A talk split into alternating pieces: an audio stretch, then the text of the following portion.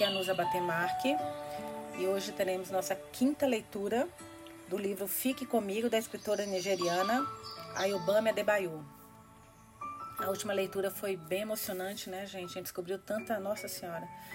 A Yeride perdeu o bebê, o Lamide, que foi uma coisa que me marcou demais, porque ela queria tanto, tanto ter o bebê, e de repente acontece isso, né? O bebê, ela perde o bebê de uma forma, nossa, ela ali embaixo comendo e o bebê já morto na, a Elamide já morta na, no berço. Descobrimos que o Akin queimado a fume, enfim. É, vamos que vamos. Continuar a ver o que, que nos espera hoje. Capítulo, eu ainda estou um pouco resfriada, peço desculpas, minha voz não está muito bem. Então talvez em alguns momentos eu tenha que parar um pouquinho só para tomar uma água para molhar a garganta, tá, gente? Mas esse livro tá muito bom, eu não queria atrasar a nossa leitura. Eu falei, não, vamos continuar assim mesmo. Então vamos lá. Capítulo 20, na página 118. Mumi disse que Olamide era uma criança má, uma garota malvada que tinha escolhido morrer. Quase esbofeteei quando ela disse isso. Nossa. Era sua maneira de me consolar, convencer-me de que minha Olamide queria morrer e de que não havia nada que uma mãe pudesse ter feito mas não estava funcionando e ela sabia disso. Eu não conseguia parar de pensar na minha menina, na perversidade que aprisionara para sempre naquele amarelo claro em sua pele, que nunca teria o mesmo tom de suas orelhas. Os rostos abatidos das pessoas que ocupavam minha sala de estar me deixavam indiferente. Era o silêncio que me comovia, apertava o meu coração. O silêncio quase absoluto dos enlutados, quebrados, quebrado apenas por palavras sussurradas, destinadas a confortar e encorajar. Se Miolamide tivesse crescido, se ela tivesse casado e tido filhos antes de morrer, se fosse eu ou a Kim que tivesse morrido, as pessoas estariam chorando abertamente, em vez de morder os lábios, balançar a cabeça e me pedir para esquecer, porque em breve teria outro filho. O fato de ninguém se lamentar nem chorar me magoava. Todos estavam tão organizados, não havia caos, não havia ninguém quebrando cadeiras ou utensílios, ninguém rolando no chão arrancando os cabelos. Até mesmo Mume se absteve. Ninguém estava sem palavras. Todos sabiam o que dizer. Não se preocupe, logo terá outro filho. Não havia fotografia emoldurada sobre uma mesa ao lado de um livro de condolências. Era como se ninguém fosse sentir falta dela. Ninguém lamentava que Olamide estivesse morta. Lamentavam por ter perdido um filho, mas não por ela estar morta. Era que diferente, né? Isso. Lamentavam por eu ter perdido um filho, mas não por ela estar morta. Uma frase tão simples, mas nossa, que frase é essa? Era como se, por ter passado tão pouco tempo no mundo, sua morte não tivesse importância. Ela não tivesse importância. Parecia que tínhamos perdido um cachorro do qual éramos muito afeiçoados. Magoava-me profundamente ver as pessoas tão calmas, como se nada importante tivesse sido perdido. E quando as vozes do fluxo tranquilo de pessoas que queriam me consolar me diziam para imaginar como teria sido terrível se aquilo tivesse acontecido mais adiante, na véspera da sua formatura ou do seu casamento, eu tinha vontade de gritar, chorar, rolar no chão e dar a Olamide o luto que ela merecia. Mas não conseguia. A parte de mim que poderia fazer isso tinha ido para a câmara fria do necrotério com Olamide, para lhe fazer companhia, implorar seu perdão por todos os sinais que eu tinha deixado de ver. O funeral aconteceu cinco dias depois. Aqui e eu não tínhamos permissão para participar e não deveríamos saber onde era o local da sepultura. Minha sogra não parava de me lembrar de que eu não deveria incomodar ninguém para saber o local. Sussurrou em meu ouvido que eu jamais deveria ver o túmulo, porque se fizesse isso, meus olhos teriam visto mal e eu teria vivenciado a pior experiência para um pai e uma mãe: conhecer o local onde seu filho está enterrado. Não respondi às palavras da minha sogra e passei a manhã toda deitada no sofá da sala, completamente imóvel, esperando o momento em que colocariam seu pequeno caixão na cova. Eu tinha certeza de que se permanecesse quieto o suficiente, eu saberia. Desculpa. Tem horas que engasga, sabe? Que é da gripe. É, fiquei parada e olhei para o relógio até ele ficar embaçado. O tempo passou como uma névoa. Recordo vagamente, vagamente de Akin pegando a chave do carro e me dizendo algo em certo momento. Fiquei no sofá, até me dar conta de que já eram duas da tarde. O enterro deveria terminar antes do meio-dia. Durante todo o dia não senti nada. Por mais imóvel que eu tivesse ficado, eu não estava vigilante o suficiente. Então gritei, um som breve e penetrante que me fez tossir. Um som que eu não consegui fazer durar tanto quanto gostaria. Mas naquele momento, mesmo naquele momento, não houve lágrimas, nem uma gota. Mumi veio imediatamente ficar ao meu lado, passando o dedo no meu couro cabeludo. Antes que se dê conta, estará grávida novamente. Vai se recuperar, você vai ver. disse ela, como se eu estivesse apenas resfriada e devesse descansar um pouco para me sentir melhor. Eu queria que ela estivesse morta em vez da minha filha. Dei as costas para Mumi e não lhe disse que já estava. Nossa! Nossa! E não lhe disse que já estava grávida? Nossa, ela está grávida. Bom, vamos continuar. Muros de doce fecharam sobre mim de todos os lados. Tentei empurrar, mas os muros eram de concreto e aço. E eu era feita apenas de carne e ossos miseráveis. Aqui insinuou, aconselhou, apelou e por fim insistiu para que eu voltasse a trabalhar normalmente no salão. Eu ainda não tinha contado a ele que eu estava grávida. Nossa, ela está grávida mesmo. Então, pensando que ela está grávida dele, achei que fosse do Dotum. Eu achei que, que o Akin que não pudesse engravidar, mas acho que deve ter me enganado. Bom, vamos lá. Na verdade, nunca cheguei a contar. Quando minha barriga ficou grande demais para ser ignorada, ele se apoiou no batente da porta da cozinha e me perguntou: Você está grávida? Peguei uma faca do escorredor de pratos. De novo? acrescentou ele, como se tivesse acabado de se lembrar que aquilo já tinha acontecido. Cortava as folhas de cariru, segurando as faca, a faca com força, contraindo cada músculo do meu braço como se estivesse cortando um inhame. E Erride, finquei a, capa, a faca na tábua de cortar e me virei para encarar aquele homem que era meu marido. Coloquei as mãos sobre a barriga proeminente. O que você acha, Kim? Me diga, o que você acha que eu tenho na barriga? Por que não me responde de uma vez? Acha que amarrei uma cabaça na barriga? Então me diga, é isso que está pensando? Ele coçou as sobrancelhas e desviou o olhar, fixando-se algum ponto acima da minha cabeça. Eu lhe dei as costas. Aqui limpou a garganta. Então você está grávida? Ainda era uma pergunta. Aquele homem achava que eu tinha perdido a cabeça, que estava louca a ponto de amarrar uma cabaça na barriga. Era por isso que ele continuava a perguntar. Não conseguia acreditar. Estava quente. E a única coisa que eu vestia era uma camiseta grande que ia até o meio da coxa. Ele queria examinar minha barriga? Talvez fazer um pequeno corte apenas para ter certeza? Peguei a faca, ai meu Deus, na tábua de cortar e deixei que minhas mãos pendessem ao meu lado. Assenti. Sim.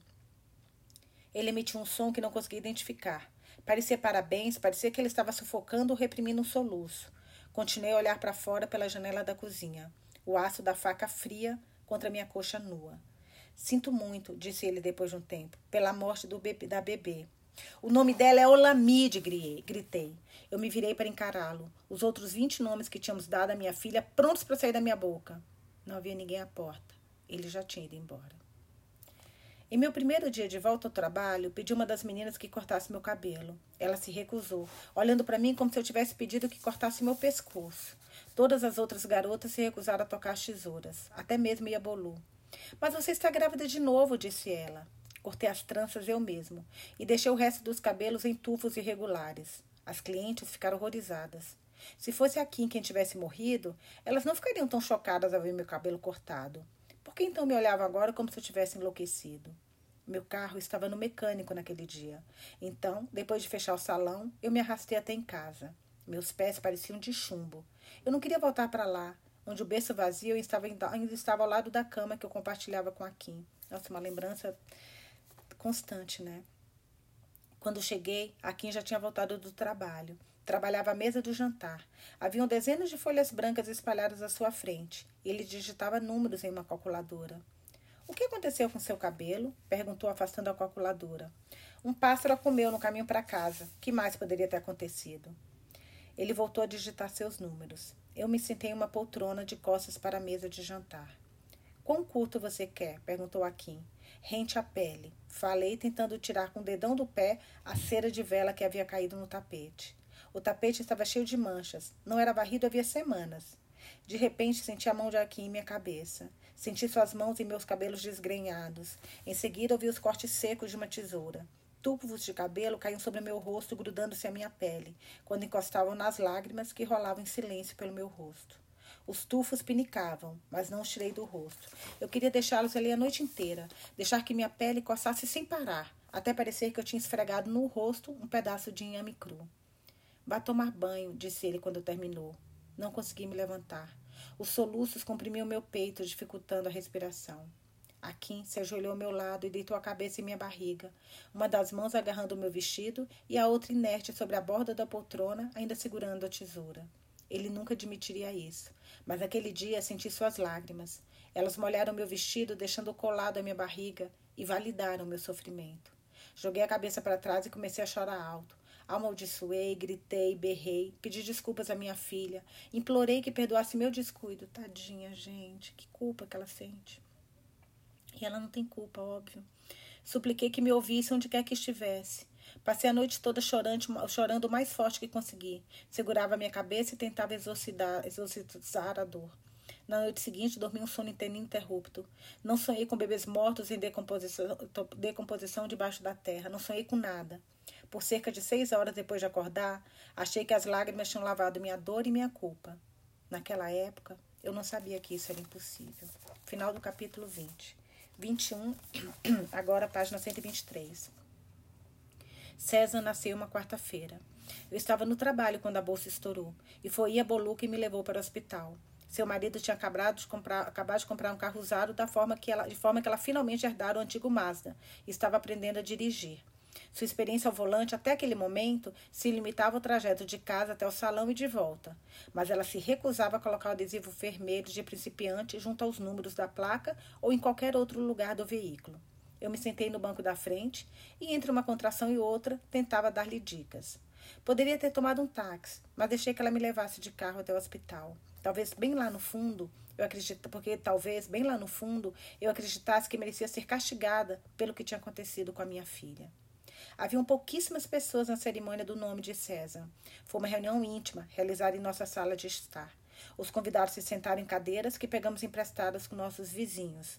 Comeram arroz de olof e uma hora depois da cerimônia foram para casa. Mumi nem sequer compareceu. Sua filha Arinola, que na época morava em Nugu, também dera à luz, e Mumi partira para ficar com ela cerca de uma semana antes de Cisa nascer. Ninguém veio de Lagos ou de Fé. Não havia banda tocando ao vivo, nem tenda de lona do lado de fora, nem microfone, nem DJ. Não houve dança. O segundo nome de Cisa era Igé, porque a primeira parte dele que veio ao mundo foram os pés. Eram ótimos pés. Depois de algumas semanas, ninguém poderia duvidar de que os pés do meu filho eram os melhores pés possíveis. Como todas as pessoas com bons pés, sua chegada à nossa família foi seguida de todo tipo de coisas favoráveis para nós. Por exemplo, a Kim comprou quatro lotes de terra pela metade do valor do mercado, porque o proprietário estava afogado em dívidas e foi obrigado a vender todos os seus bens. Não foi algo tão bom assim para o pobre homem, mas como acontece com frequência na vida, às vezes a boa fortuna de uma pessoa é consequência direta da ruína de outra. Eu era vigilante com Cisa. A Akin achava que eu estava ficando paranoica. Ele me alertava que meu filho ia crescer e nunca se casaria, porque ficaria apegado demais a mim. E eu me perguntava como Cisa poderia ficar apegado demais a mim se sua vida dependia de grudar a boca no meu seio. Na minha opinião, o perigo era uma criança ficar apegada de menos ou não ter apego nenhum. Eu estava preparada para amarrar o pulso dele às tiras do meu avental e arrastá-lo para onde fosse pelo resto da vida. Cisa era uma criança tranquila. Chorava apenas quando precisava comer. E mesmo assim, seus gritos eram pontuados por pausas educadas. Às vezes eu ia dar uma olhada nele no meio da noite e o encontrava acordado no berço, dando gargalhadas com as mãos e as pernas no ar, desfrutando da sua própria companhia, sem exigir atenção de ninguém. Compramos uma casa na Elm Street, não muito longe do complexo onde morávamos. Não era cercada quando a compramos, mas antes de nos mudarmos, mandamos construir um muro. O muro era mais alto do que o telhado, com rolo de arame farpado no topo. Os assaltos à mão armada tinham se tornado comuns em todo o país, e muros surgiam por toda a cidade, alguns mais altos do que os que mantinham acordado, o que os mantinham os condenados na prisão. A maioria dos bairros agora empregavam pelo menos um segurança armado para patrulhar as ruas à noite, disparando tiro de vez em quando para tranquilizar os moradores. Durante o dia, ladrões entravam nas casas e levavam tudo o que podiam antes das suas vítimas retornarem. Começamos a deixar o rádio ligado sempre que saímos de casa para dar a qualquer ladrão em potencial a impressão de que havia gente em casa. Reparei que a maioria das pessoas fazia o mesmo e que em muitas casas o ruído do rádio prosseguia ininterruptamente até as estações encerrarem as transmissões do dia. Nossa nova casa ainda cheirava tinta fresca quando meu salão passou de cinco para dez secadores de pé. Algum tempo depois, aqui e eu reunimos economias suficientes para comprar o prédio de dois andares onde ele funcionava. Embora Susan tivesse nos trazido tanta boa sorte, era em Olamide que eu pensava todas as noites antes de dormir. E quando acordava de manhã, antes de abrir os olhos, eu a via, viva, e olhando nos meus olhos enquanto mamava, como se me conhecesse desde antes do início dos tempos. Final do capítulo 21, capítulo 22, página 125. Pouco depois desculpa, de nos mudarmos para casa nova, Dotum perdeu o emprego em Lagos e foi passar um tempo conosco. Na verdade, ele nunca se mudou de fato para nossa casa, já que um homem casado e com quatro filhos não vai morar com outra família a não ser que esteja deixando sua esposa. Ele simplesmente apareceu um dia e não voltou para Lagos. Disse que precisava de um tempo para clarear as ideias e conseguir outro emprego. A verdade é que havia passado um ano desempregado antes de morar conosco e gastara todas as economias para abrir uma padaria, que faliu em poucos meses. Tentou conseguir outro emprego depois disso, mas as únicas vagas que surgiram eram de segurança ou mensageiro, trabalhos que não aceitou porque, com seu diploma, sentia-se qualificado demais. Depois de gastar a sola do seu último par de sapatos em Lagos, ele vendeu o carro que era da sua mulher. Esse cara é tão pilantra, né, gente? Esse Dotum, meu Deus. Dessa vez foi enganado por fraudadores em circunstâncias que afirmou serem muito embaraçosas para compartilhar. Tudo isso ele contou primeiro a mim, depois, antes de contar a Kim. Dotum foi para Ilesa para fugir dos credores. E mesmo depois que a Kim deu a ele parte das nossas economias para saldar suas dívidas, ele não foi embora. Durante as primeiras semanas de sua estadia conosco, Dodum deve ter tomado pelo menos três engradados de uma cerveja de produção local, Trofi. Ele não fazia quase nada além de comer a carne da minha panela de ensopado eu, enquanto eu cozinhava e proclamar do nada como eu era sexy. Ai, ai, como ele é péssimo, meu Deus. Uf, pilantra. Enquanto eu tentava preparar o jantar antes que meu marido chegasse do trabalho. Não, e assim, é literalmente Akin tá dormindo com o inimigo, né? Porque é o irmão dele. Meu Deus. Ele me elogiava todos os dias, vencendo minha paciência, minando pouco a pouco minhas defesas, até eu me dar conta de que o que eu pensava ser aço, na verdade, não passava de madeira compensada. Se ele me dissesse que eu era linda, eu teria resistido. Aqui me dizia isso o tempo, me dizia isso o tempo todo, com um tom reverencial que nunca deixou sua voz com o passar dos anos. Porque ele te ama, minha filha, ele te ama. Doutum, por outro lado, elogiava a forma perfeita dos meus seios, minhas nádegas redondas e meus olhares sedutores. Adoro quando você queima o jantar, disse ele um dia olhando para mim, para mim por sobre uma garrafa de cerveja. Eu estava saindo da cozinha. Tinha acabado de carbonizar uma panela de ensopado de legumes que estava preparando para Kim comer com arroz naquela noite. Dotum colocou a garrafa aos seus pés. Ainda mais quando você está lá em cima. Você corre para andar de baixo, quando corre, seus peitos balançam. Eu ainda penso em você naquele fim de semana que passei aqui, quando estava indo para Abujá. Eu não gostava de pensar naquele fim de semana. Tinha. Ai, olha isso, gente, olha isso. Tinha sido cerca de dois meses desde o nascimento de Olamide, quando a Kim precisou ir para Lagos em uma viagem emergencial de trabalho pouco depois da chegada do irmão. Dotum e eu ficamos sozinhos em casa com Olamide durante todo o fim de semana. A casa não era grande o suficiente para impedir que nos esbarrássemos. Estávamos tomando café de manhã no sábado, quando ele estendeu o braço para afastar o cabelo do meu rosto. Em seguida, tocou minha orelha e não a parou. Não foi rápido e furtivo como da primeira vez. Ele não terminou cedo demais. Eu me senti tão culpada que eu evitei pelo resto do fim de semana e prometi a mim mesmo que aquilo nunca mais ia acontecer. Por isso que ela engravidou, grávida de novo. O Susan também é, e, e foi rápido, lembra? Porque a menininha, a Lamide ainda era bebê quando ela teve nova relação com ele, com o Dotum. Quer dizer, posso estar muito louca aqui, gente, mas eu acho que é isso. Você acha que, vocês acham que é isso também? Ou será que a gente. Eu, pelo menos, estou muito louca aqui no que eu estou pensando? Bom, vamos descobrir, né? Mais cedo ou mais tarde. Eu sempre penso naquele fim de semana, disse Dotum. Enquanto ele falava, meu coração batia mais rápido e senti meus mamilos endurecerem. Agradeci pelas coisas boas da vida, como o sutiã acolchoado que estava usando naquele dia. Não vai acontecer de novo. Não precisa resistir, disse ele. É normal você querer. Eu me afastei, embora soubesse que Dotum jamais tentaria nada. Eu é que teria que ir até ele. Ele nunca veria atrás de mim. Do que você está falando? Me avise quando estiver pronta. Eu estou sempre pronto, disse ele, pegando novamente a cerveja. Disse a mim mesma que era o álcool que o deixava tão ousado. Ele estava um pouco embriagado, arrastando as palavras. Era bom que colocasse as coisas dessa forma, como se ir para a cama com ele fosse apenas uma transação de negócios. Isso me ajudava a pôr as coisas em perspectiva, apagava as brasas que ardiam em meu ventre e continha a umidade que sentia entre minhas pernas. Eu deveria ter dito a ele que parasse de falar comigo daquela maneira, que parasse de dizer que meus seios ainda eram notavelmente firmes depois de amamentar dois filhos. Ele teria parado, ou pelo menos teria parado se eu tivesse ameaçado contar a Kim. Mas eu não queria que ele parasse. Eu adorava como suas palavras fluíam pelos meus ouvidos, espalhando calor por todo o meu corpo. Em vez de contar a Kim sobre seus comentários lascivos e exigir que ele colocasse Dotum para fora de nossa casa, eu fingi ignorá-los. À noite repetia aquelas palavras em minha mente com sua voz rouca quando as pronunciava, enquanto a Kim dormia ao meu lado de barriga para baixo, roncando com a boca aberta. Comecei a ter motivos para voltar para casa depois de deixar Cezanne na escola. Minha cabeça pesava. Vou tomar uma água, gente, só um pouquinho.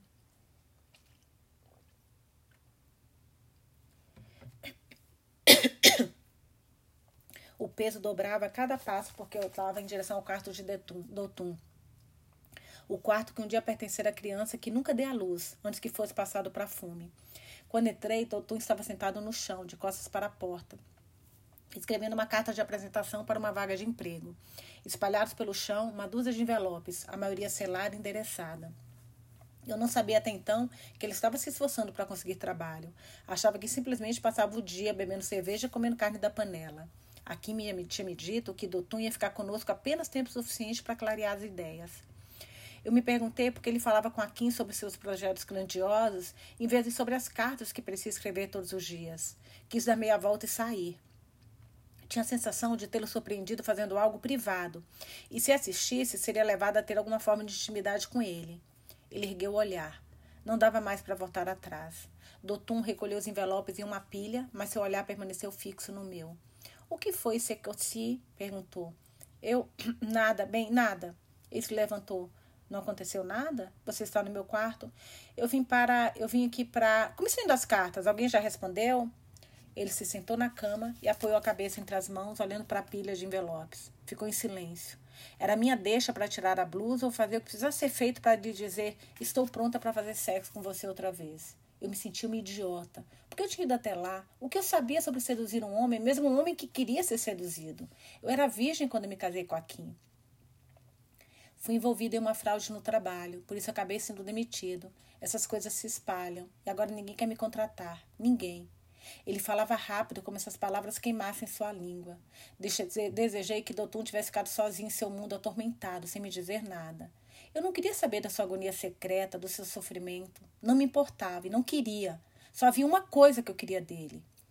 Eu não contei isso ao irmão, me. Não diga nada a ele, por favor, não diga, pediu ele. Eu concordei. Eu não estava envolvido na fraude. Fui apenas um idiota e bastante para autorizar alguns dos documentos. Quem fez tudo, na verdade, foi uma mulher. Eu estava dormindo com ela. Ele ergueu o olhar, seus olhos desolados e suplicantes. Eu assenti. É claro que ele estava dormindo com uma mulher do seu escritório. De acordo com sua esposa, ele estava dormindo com todas as mulheres da rua. Doutum suspirou. Minha mulher não acredita em mim. Acha que eu tenho dinheiro escondido em algum lugar. E uma linda garota esperando para gastá-lo comigo. Quem me dera. Não conte nada aqui, por favor. Não faça isso, não diga nada. Talvez eu devesse contar tudo a ele. Ele se deitou na cama e cobriu o rosto com as mãos. Estou arruinado, não sei administrar uma empresa, ninguém quer me dar emprego, estou acabado. Vai ficar tudo bem. Falei esperando que ele se calasse, desejando sair do quarto antes que ele desnudasse mais uma parte da sua alma. Sentei-me ao lado dele na sua cama. Você se formou entre os melhores da sua classe. Vai dar um jeito. O riso parou. Sua respiração pesada interrompeu o silêncio. Obrigado, disse. Minhas pernas tremiam quando saí do quarto. Susan e eu estávamos prestes a ir de casa para fazer, a sair de casa para fazer a comunhão quando fiquei sabendo sobre o golpe de Orcar. Embora tivesse acabado de começar a andar, Cisna já se firmava sobre os próprios pés e insistia em descer a escada sem minha ajuda. Foi enquanto eu guiava guiada, guiada, escada abaixo que ouvi a notícia do golpe no rádio, que agora deixávamos ligado o tempo todo. Quando me dei conta de que a voz na rádio anunciava a derrubada do regime de Babangida, peguei meu filho no colo, fiz sinal para que ficasse em silêncio quando ele protestou e corri para a sala de estar. Ainda não eram oito da manhã. Akin estava dormindo no andar de cima e Dotun estava em seu quarto, provavelmente de ressaca. Então fiquei sozinha com Cisa enquanto ouvia a retransmissão do discurso da tomada de poder. Eu assentia com a cabeça enquanto o locutor desviava acusações contra o, governador, o governo de Babangida. Mas quando ele anunciou a expulsão do país de cinco estados do norte, fiquei tão chocada que decidi esperar a repetição da transmissão, apenas para ter certeza de ter ouvido direito. Afrouxei o lenço que cobria minha cabeça, enquanto a estação tocava a música marcial. Não fazia mais sentido ir para a igreja. Antes que eu terminasse de dobrar o lenço, houve um corte de energia. Eu suspirei. Poderia levar horas ou dias para que a eletricidade voltasse. Não havia como prever. Levei Susan para andar de cima e tentei tirar sua gravata borboleta. Ele estava chorando em protesto quando Akin acordou. O que houve? Soltei Susan, que correu para junto da cama, ao lado de Akin. Você não vai à igreja? perguntou ele, olhando para o relógio na parede. Já são quase nove horas. Depuseram para bandida, falei. Houve um golpe. Akin sentou-se na cama de um salto. É sério? Ouvi a transmissão antes das luzes se apagarem. Eu disse a Dotum que alguém acabou derrubando esse homem. O caso de Delegiuá foi muito suspeito. Ele colocou os pés no chão. Ninguém pode provar que foi ele, mas ainda assim.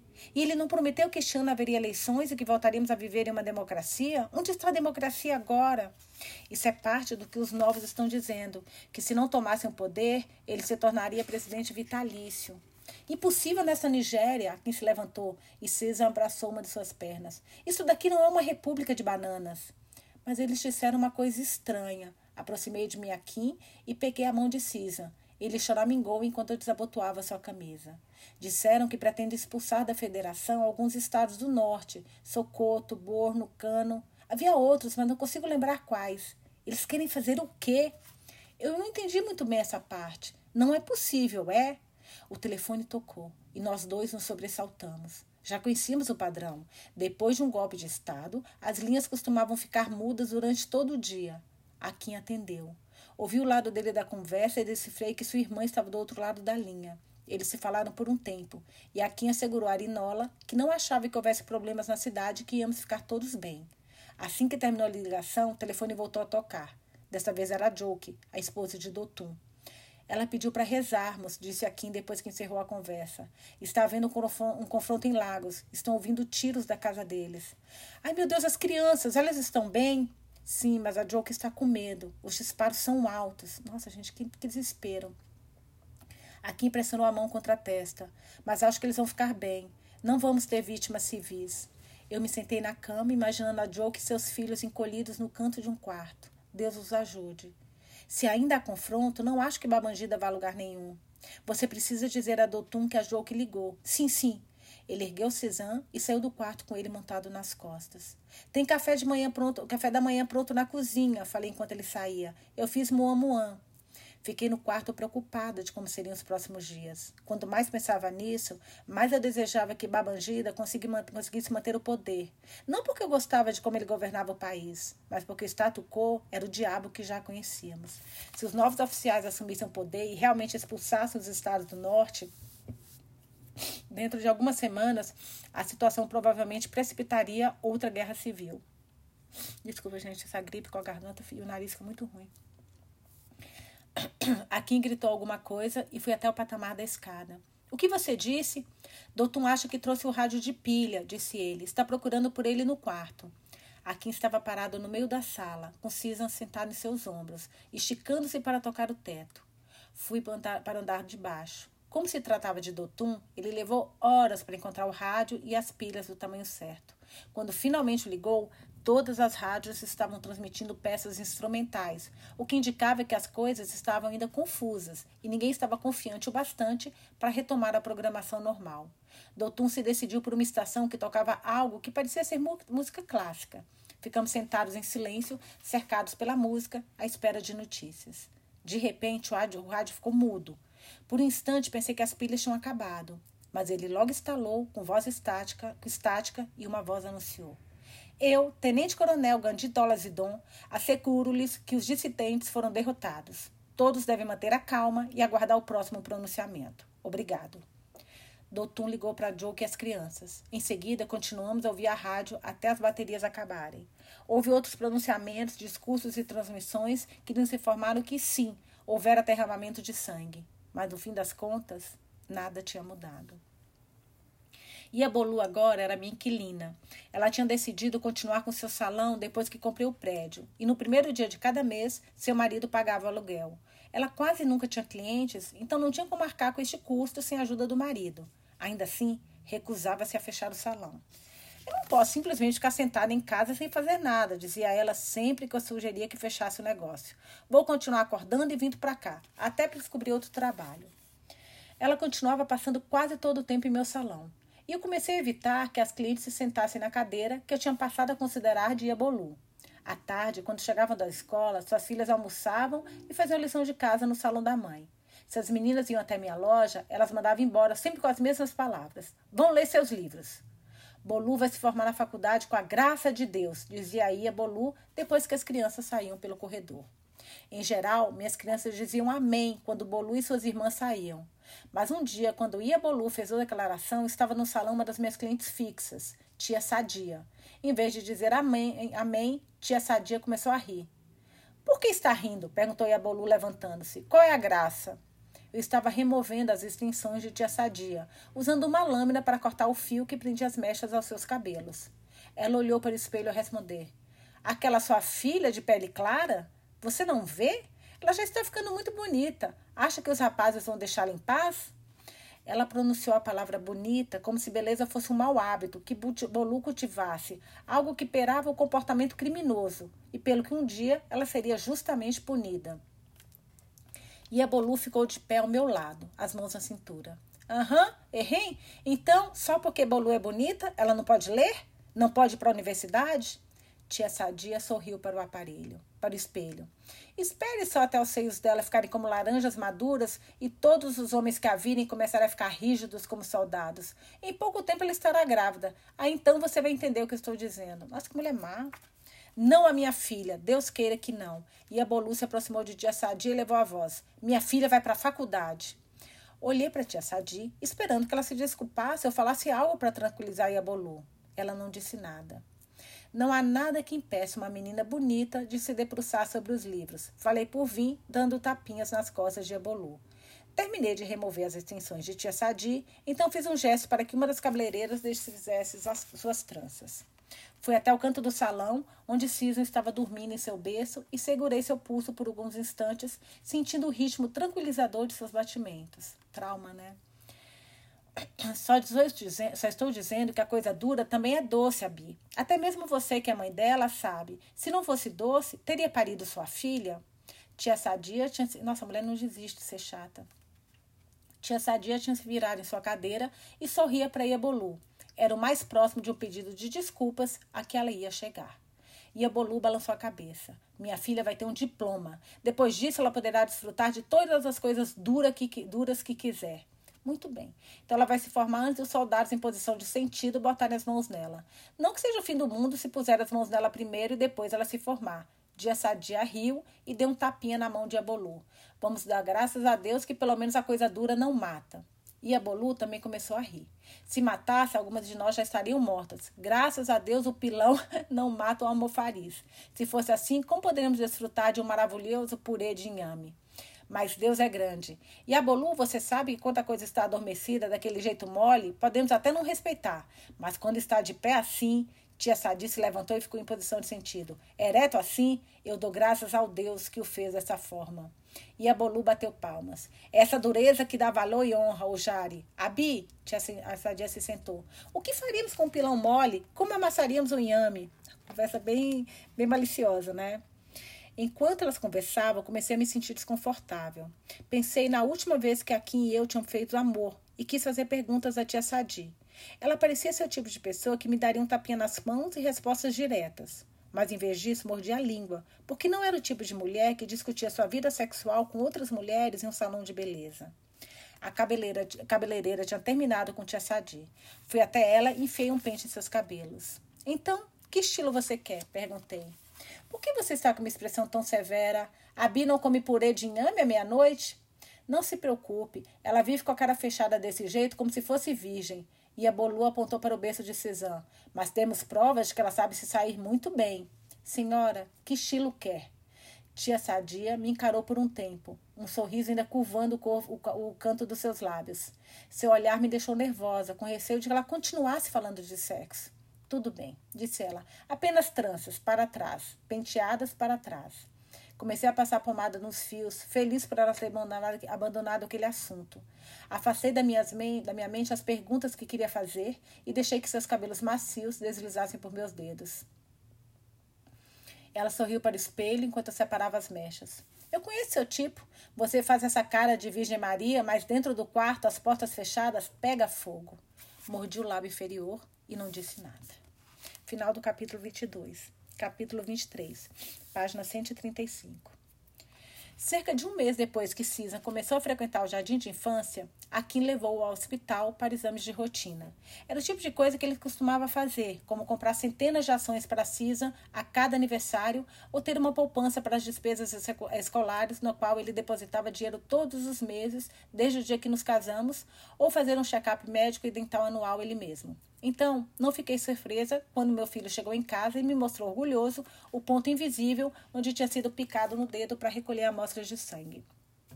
Toma uma água só um pouquinho. Ele me disse que não chorou, mesmo que a agulhada do médico tivesse doído. Beijei seu dedinho e falei que era o menino mais valente do mundo. Cezanne correu para o quarto de Dotum para continuar a se exibir. Esse Dotum tá achando que é o pai, viu? Nossa. Quantos resultados ficaram? Ixi, Marizão de sangue. Será que vai aparecer alguma coisa aqui, gente? Ai, ai, ai. Olha eu. Sou, eu sou toda da, da, da suposições. Me perdoem. Vou tentar me controlar aqui. Quando os resultados ficaram prontos, a Kim estava em Lagos para uma série de reuniões que duraria duas semanas. Então fui ao hospital. Eu ainda detestava hospitais. O cheiro de antisséptico que impregnava as narinas por um longo tempo depois que íamos embora. As horrendas batas e os jalecos que a maioria dos funcionários usava, brancos como fornalha de, de funeral. O sangue que assaltava os olhos, mesmo em lugares onde menos se esperava. Os gritos de dor e perda que atravessavam os corredores. Eu não queria estar ali. Senhora, onde está seu marido? perguntou o doutor Belo antes mesmo de me sentar. Viajando, no momento está em Lagos, respondi. O consultório era um cubículo que cheirava o iodo. Ai. Nossa, que, como assim? Peraí, calma, gente. Na verdade, prefiro discutir o assunto com ele. Que assunto, médico? Pelo amor de Deus, que assunto? Ela já acabou de perguntar, que assunto? Eu disse que preferia eu ouvir. Ele é meu filho e o senhor não quer me dar o resultado de exames? Como assim? Muito bem, senhora. Sente-se, por favor, disse ele, inclinando-se para trás no assento. Mas precisa dizer ao seu marido para vir falar comigo. Tudo bem, falei. Naquele momento soube que ele não ia me contar tudo. Então, senhora, sobre seu filho, o que sabe sobre os glóbulos vermelhos? Vasculhei os recessos da memória em busca de lembranças das aulas de biologia. Lembrei-me do senhor Laía, o professor de biologia, cujas calças grandes demais caíam até os joelhos, por vezes proporcionando um momento de diversão em sua aula enfadonha. Mas eu não me lembrava de nada sobre glóbulos, fossem eles vermelhos, verdes ou azuis. Balancei a cabeça. Os glóbulos vermelhos transportam oxigênio para o OGA. Doutor, tem alguma coisa errada com meu filho? Eu não precisava de uma aula de biologia. Além disso, meu coração estava batendo tão forte. Imagina, gente, imagina, lógico, que eu tinha certeza de que ia morrer antes que o médico chegasse ao cerne da questão se ele não falasse logo ao ponto. Já ouviu falar de anemia falciforme? Meu coração parou. Eu não sei o que é isso, gente. Nunca ouvi falar. Anemia falciforme? Meu cérebro parou. Todos os órgãos do meu corpo pararam. O ar parecia ter sido sugado do consultório. Sim. Seu filho tem anemia falciforme. Não! Falei. Meu Deus, não! Nas 24 horas seguintes, eu continuei a murmurar e sussurrar essa mesma frase. Sinto muito, mas não é uma condição sem esperança. Há coisas que a senhora deve saber. Primeiro, trazê-lo aqui para o exame completo. A boca do médico continuava a se mover, articulando palavras que passavam ao largo dos meus ouvidos em vez de entrar neles. Gente, mas não é possível. Que, que merda é isso, gente? É muito ruim. Desculpa o palavrão, mas meu, embora eu não acho que merda é palavrão. Meu marido que fala que é palavrão. Eu não acho que a minha avó vivia falando merda e minha avó não falava palavrão.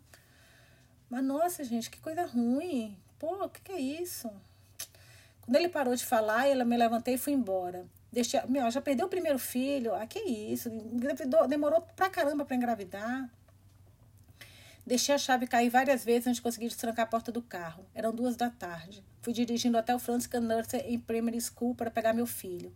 Quando saímos da escola, ele quis caminhar até o carro. Eu carreguei, apertei-o junto de mim até ele gritar. Eu apertei com mais força.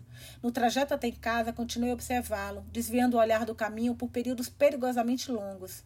Ele me contava algo sobre a escola, em sua língua ainda gorgolejante. Estava entusiasmado, sorria, gesticulava e desenhava formas no ar. Pulava no assento enquanto tagarelava. Eu tentava ouvir o que ele estava dizendo. Tentava saber porque estava tão agitado, mas não ouvia nada, só conseguia vê-lo.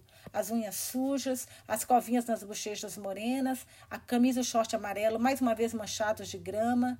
Ele era o menino mais lindo do mundo. Eu queria colocá-lo de volta na minha barriga para protegê-lo da vida dos hospitais, das toucas e dos jalecos brancos engomados. Mamãe, o que foi? perguntou Cisa, me entregando meu molho de chaves. Ele parecia irritado. Nada, respondi depois de entrarmos. Eu lhe dei o almoço e ajudei com a lição de casa. Observei enquanto ele assistia televisão, dei-lhe um jantar e um banho. Sentei-me sobre o tapete no chão e fiquei olhando enquanto ele assistia mais um pouco de televisão até adormecer no sofá. Naquela noite, não houve hora de dormir para ele.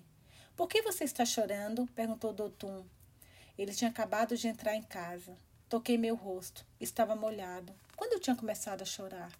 Ele também vai morrer. Cisne está morrendo. Um riso nervoso borbulhou dentro de mim. Pressionei os lábios um contra o outro para reprimi-lo. Se eu começasse a rir, sabia que continuaria rindo por toda a eternidade. Dotum correu para o meu lado, colocou a orelha no peito de Cisã e sentou-se ao meu lado, franzindo a testa. Ele está bem. Seu hálito cheirava álcool e cigarros. Ele tem anemia, anemia falciforme.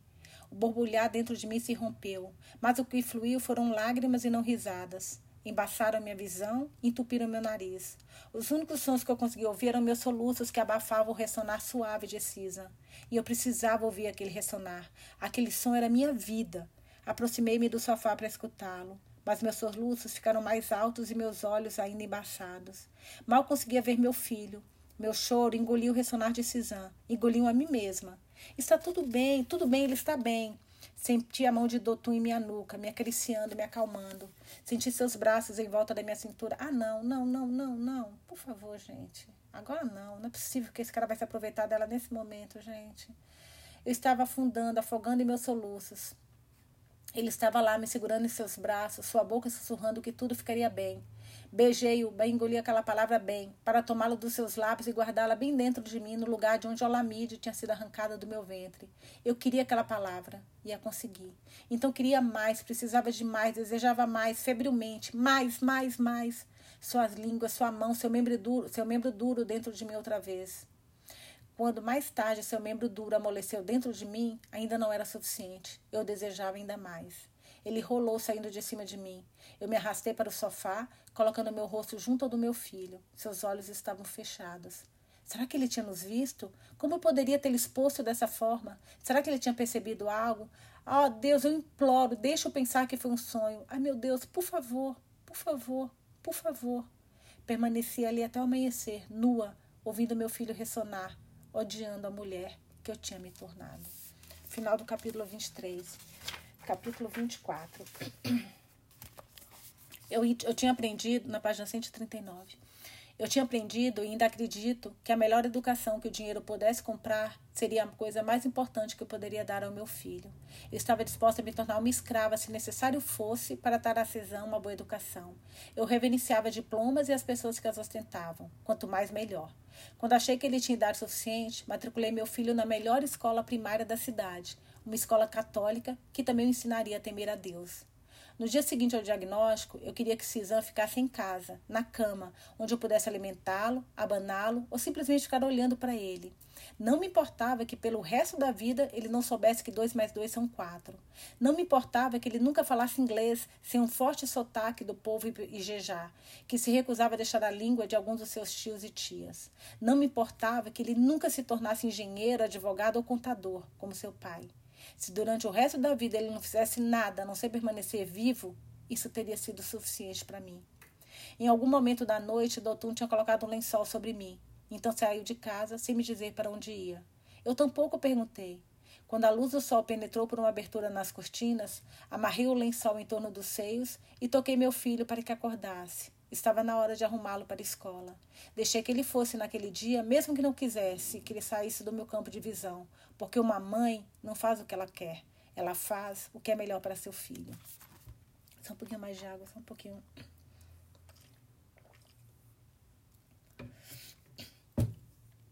Minhas mãos tremiam ao volante enquanto eu levava Cisã para a escola. Fiquei no estacionamento e o vi correr para a sala de aula. Ele nem sequer olhou na minha direção. Dirigi até rotatória, estacionei em frente ao tribunal junto ao Palácio de Oa e entrei na biblioteca pública. Não consegui encontrar um único volume sobre anemia falciforme. Acabei lendo livros didáticos de biologia. Li sobre sangue, glóbulos vermelhos e hemoglobina. Li e reli os livros até serem quase duas da tarde, quando era hora de buscar Cisã. Naquela noite, eu transferi do seu quarto e instalei novamente no quarto que compartilhava com a Kim. Ele ia dormir ao meu lado, onde eu poderia vê-lo e vigiá-lo. Ai, Doutor veio até mim uma noite de sábado, meu Deus do céu. Uma noite em que deveria ter saído como de costume para beber no Ijejá Sports Club com cartão de sócio de Akin. Ele não bateu a porta. Simplesmente entrou como se do outro lado pudesse ver que eu estava sentada na cama, com as costas apoiadas na parede. Eu não o via desde a noite em que levaram meu corpo a um orgasmo após outro, enquanto meu filho dormia no sofá. Seu irmão ainda estava viajando, devendo voltar em alguns dias. Os olhos do doutor estavam enxetados de sangue, as íris se destacando contra a vermelhidão. Precisamos conversar, disse ele, parando a porta entreaberta. entreaberta. Por favor, vá embora. Eu não queria falar com ele. Ele se sentou aos meus pés. Parecia arrependido, culpado e um pouco assustado. Não conseguia nem, olhar, nem ao menos me olhar nos olhos. Em vez disso, olhava para minha testa como se eu fosse uma tela de televisão. Eu nunca poderia imaginar que alguém tão falastrão quanto o Dotum conhecesse o significado da palavra culpa. Eu esperava algum remorso, afinal de contas, eu era a mulher do seu irmão. Mas a maneira como os cantos de sua boca se curvavam em direção ao queixo sugeria vergonha. Vergonha no sentimento que eu jamais teria associado a ele, que parecia sempre acima dessas coisas, com seu sorriso descontraído, suas observações impróprias e a forma como enfiava o dedo no nariz e coçava o saco em público. O que nós fizemos não vai acontecer de novo, falei. É só que eu, eu não sei o que me tomou, o diabo, a Kim, era a primeira vez que eu ouvia Dutum dizer o nome do irmão assim, apenas o nome, despojado da honra devida ao irmão mais velho, sem ser procedido de irmão. Nada de irmão, mi, Egbon, mi ou irmão Equim, apenas Akim. Como se meu marido tivesse de alguma maneira se igualado a ele em alguma idade, em algum momento durante aquela semana. Talvez enquanto Doutum estava comigo no tapete da sala de estar. Inclinei-me para a frente e tomei seu queixo. Seu irmão nunca vai ficar sabendo disso. Os lábios curvados para baixo agora tremiam e parecia que ele ia começar a chorar. Agarrei seu queixo com força até minhas unhas se cravarem em sua pele e sibilei. Pare de tremer como um cinto de migama, de miçangas, Ojari. Talvez tivesse sido a culpa que afrouxara sua língua, uma necessidade de justificar o desejo que surgiu em seus olhos no momento em que minha mão tocou seu queixo, uma maneira de desculpar a vontade nua que ele lutava para sufocar. Talvez achasse que eu já sabia o que ele estava prestes a dizer os segredos que a Kim tinha me escondido de mim enquanto se dedicava a alimentar minhas inseguranças. Gente, eu tô achando que ele vai falar que. que não, vou, para de adivinhar, Nusa. Para, vou continuar além, desculpa. Eu tenho aqui minhas suposições. Não, vou falar, vai. Gente, vou falar. Será que ele vai falar que a Kim não pode ter filho? Será que o Kim em algum momento falou isso para ele? Será, gente? Sim, não, vamos lá. Eu não queria acreditar em Dotum, mas não podia resistir à verdade. Não podia negar suas palavras em voz alta e parecer uma tola. Dotum continuou pedindo desculpas. Eu sorri e lhe disse que estava tudo bem. Ele finalmente fechou a boca. Ah, então não é isso não. E saiu do quarto de cabeça baixa como um criminoso condenado. Suas palavras foram um golpe em minha cabeça, me deixaram tonta e desnorteada. Eu as murmurei para mim mesma, tentando juntar aquelas frases novamente. Tentei encaixá-las na imagem que eu tinha do meu casamento, no meu relacionamento com a Kim, desde o momento que mirei os olhos nele. O passado se abriu como um álbum de família assombrado, revelando uma imagem familiar após a outra, destacando coisas que estavam bem diante do meu nariz, mas que eu nunca tinha enxergado. Coisas que eu me recusara a ver. Será que é? Será que é isso que eu falei, gente? Vamos ver. Final do capítulo 24, capítulo 25. Vamos, vamos ver se dá pra ler. Não sei se vai conseguir acabar o capítulo 25, mas vou tentar ler mais um pouco, tá? Consegui, conheci a Kim quando estava no meu penúltimo ano na Universidade de Fé. Naquela noite eu tinha ido até o do Wow Hall para assistir a um filme com um rapaz que me pagou a entrada e comprou suia para que eu comesse durante a exibição. Naquela época, eu e esse rapaz nos víamos quase todos os dias. Na fila da bilheteria, vi aqui à nossa frente. Ele estava sorrindo por causa de algo que a garota que estava com ele tinha dito. Seu lábio inferior era de um rosa intenso que se destacava contra sua pele escura. Tinha vontade de tocar seu lábio para descobrir se ele estava usando batom. Senti uma estranha sensação no fundo do estômago, um lugar que antes daquela noite eu não sabia que existia. Na sala de cinema, eu me sentei a um assento de distância dele. A garota que o acompanhava estava sentada na cadeira entre nós, mas naquela noite ela não existia. Era como o ar. Nem mesmo a cadeira em que ela estava sentada existia. Eu podia sentir a presença de Akin perto de mim, como se ele estivesse sentado bem ao meu lado. Como suia, mastigando pedaço após pedaço de carne apimentada, sem parar para beber da garrafa de refrigerante que meu atencioso acompanhante tinha comprado. Uau, você é corajosa comendo toda essa pimenta. Minha boca já estaria em chamas, disse o rapaz. Olhei para ele momentos antes das luzes apagarem para sinalizar o início do filme, tentando lembrar quem ele era e por que raios estava falando comigo. Tentei manter meus olhos na tela. Era impossível. Meus olhos eram atraídos para Kim como metal para um imã. Era simplesmente impossível resistir à força da atração. Ele também olhava para mim na penumbra produzida pela luz da tela. Eu desviava os olhos todas as vezes com medo de me afogar em seu olhar penetrante. O filme terminou cedo demais. Eu me levantei e me forcei a ir atrás do meu acompanhante, de quem não me recordava nem mais o nome, mantendo a cabeça baixa para poder olhar de relance para Kim sem virar a cabeça. Meu acompanhante estava indo para a sala de estudos, onde pretendia passar toda a noite. Eu lhe assegurei que não seria necessário me acompanhar até o alojamento. Ele foi para a faculdade de artes e eu na direção de Moremi Hall. Aqui me seguiu. Assim que pisei na calçada, senti sua mão em meu braço. Quer uma carona? perguntou ele. Você pretende me carregar nas costas? Ele riu. Seria ótimo, mas meu carro está estacionado na frente do prédio. Posso trazê-lo até aqui ou podemos ir buscá-lo juntos. Mas se preferir que eu a carregue nas costas, você é quem sabe. Não, obrigada. Eu tinha passado a noite babando por ele, mas meu cérebro ainda não tinha saído pela boca. Passava da meia-noite e ele poderia ser um sequestrador. Meu nome é Akin mas todo o mundo me chama de Akin, disse ele. Akinelli. Mas todo mundo me chama de Akin, disse ele. Por, alguns motivos, meu, por algum motivo, meus pés ficaram enraizados no chão. Ieride. Ele coçou a sobrancelha. Ieride. Um lindo nome. De repente me descobri incapaz de produzir mais do que uma palavra por vez. Obrigada. Então deve ter notado que eu não consegui assistir ao filme por sua causa. Você quer que eu reembolse? Ah, tinha recuperado minha língua. Ele sorriu. Eu gostaria, mas não com dinheiro, Tchá. Eu gostaria do número do seu quarto. Quero vê-la de novo, encontrá-la. Vai vir com sua namorada? Namorada? Ah, Bissadê? Ela era minha namorada, mas está tudo acabado agora. Inclinei a cabeça para esconder um sorriso. Desde quando? Desde que pus os olhos em você, esta noite. E Bissade sabe disso? Ele coçou a ponta do nariz. Vai saber em breve. F01. F101, Moremi, o número do meu quarto. As palavras saíram da minha boca por iniciativa própria. Ele esfregou as mãos e sorriu. Venha comigo até o carro, convidou. Eu segui até o carro, o Fusca que passaria a ser meu depois de nos casarmos. Ele segurou a porta enquanto eu entrava. Sabe o que dizem sobre um homem urubá que abre a porta para a esposa? perguntou ele quando entrou. O quê? Bem, quando um homem urubá abre a porta para a esposa, o esposa é nova ou o carro é novo. Ah, falei como uma idiota. F-101, disse ele desligando o motor do carro. Estávamos no estacionamento do Morimi Hall. Assenti, tentando afastar os olhos dos seus lábios. Não consegui. Em vez disso, senti meus próprios lábios se abrirem. O carro estava em silêncio. Podia ouvir minha própria respiração pela boca. Eu poderia ter afastado sua mão quando ele tocou meu queixo, inclinando meu rosto até nossos olhos se encontrarem. Seus olhos questionadores, que em silêncio me pediam permissão. Mas não afastei sua mão. Seu campo magnético me puxou para mais perto. Seus lábios tocaram os meus. Foi meu primeiro beijo. Claro, eu já havia engolido saliva da boca de alguns rapazes antes disso. Tivera meus lábios amassados de maneira incômoda e me perguntava por que havia tantas pessoas debaixo das árvores em diferentes pontos do campus, pressionando os lábios uns contra os outros todas as noites. Compreendi o motivo quando senti os lábios de Aquim sobre os meus. Sua boca parou a tempo. Sua língua provocou a minha até iniciarem uma dança. Quando ele recuou, não me lembrava do meu nome nem de mais nada.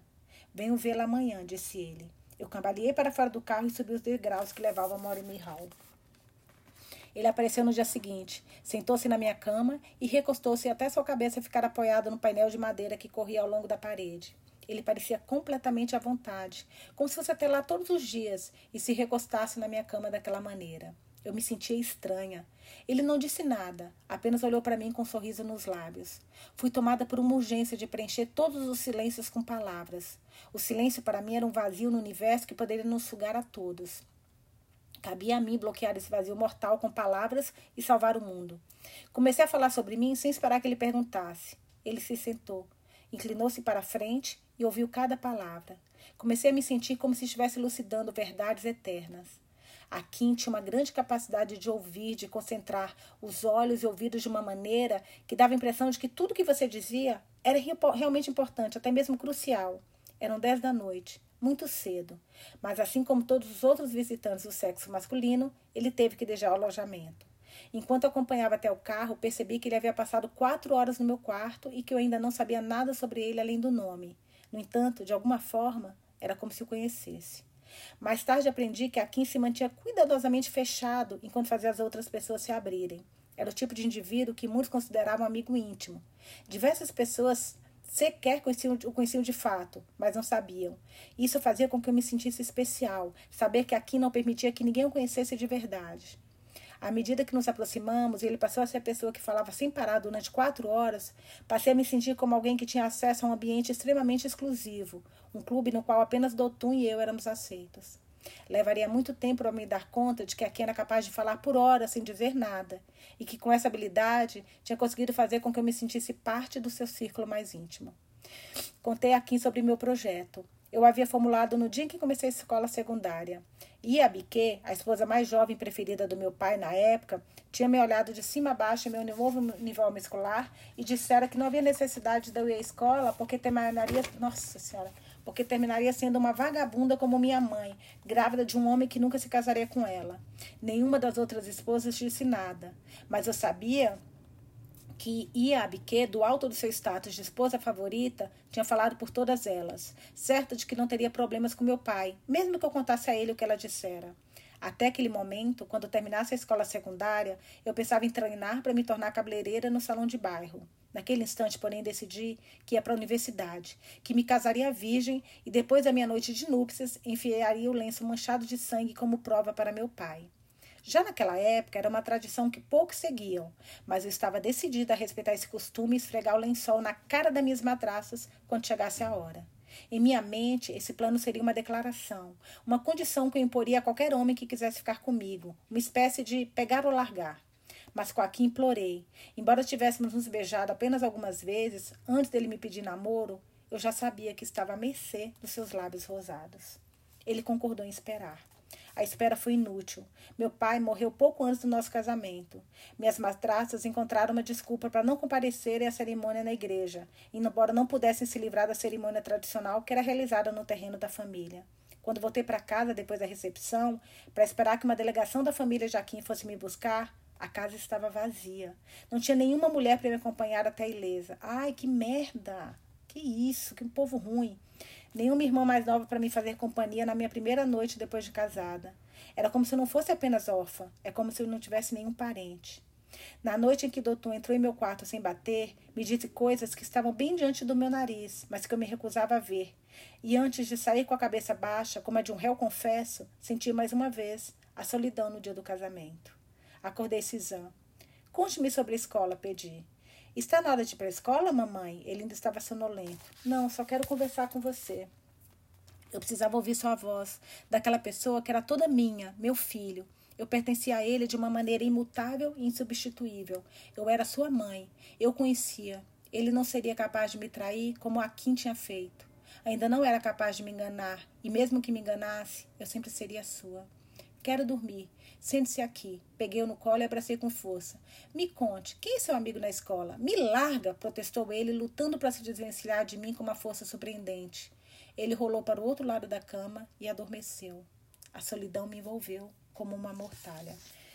Final do capítulo 25, amanhã a gente volta para o capítulo 27. Lemos até a página 147 que será que o doutor falou?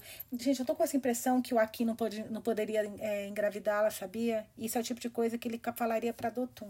Não sei, vamos saber. O livro já está muito mais do que na metade. Eu acredito hoje é quarta. Eu acho que essa semana a gente acaba, viu? Nossa, que livro maravilhoso. Espero que vocês estejam gostando. Beijos e até amanhã.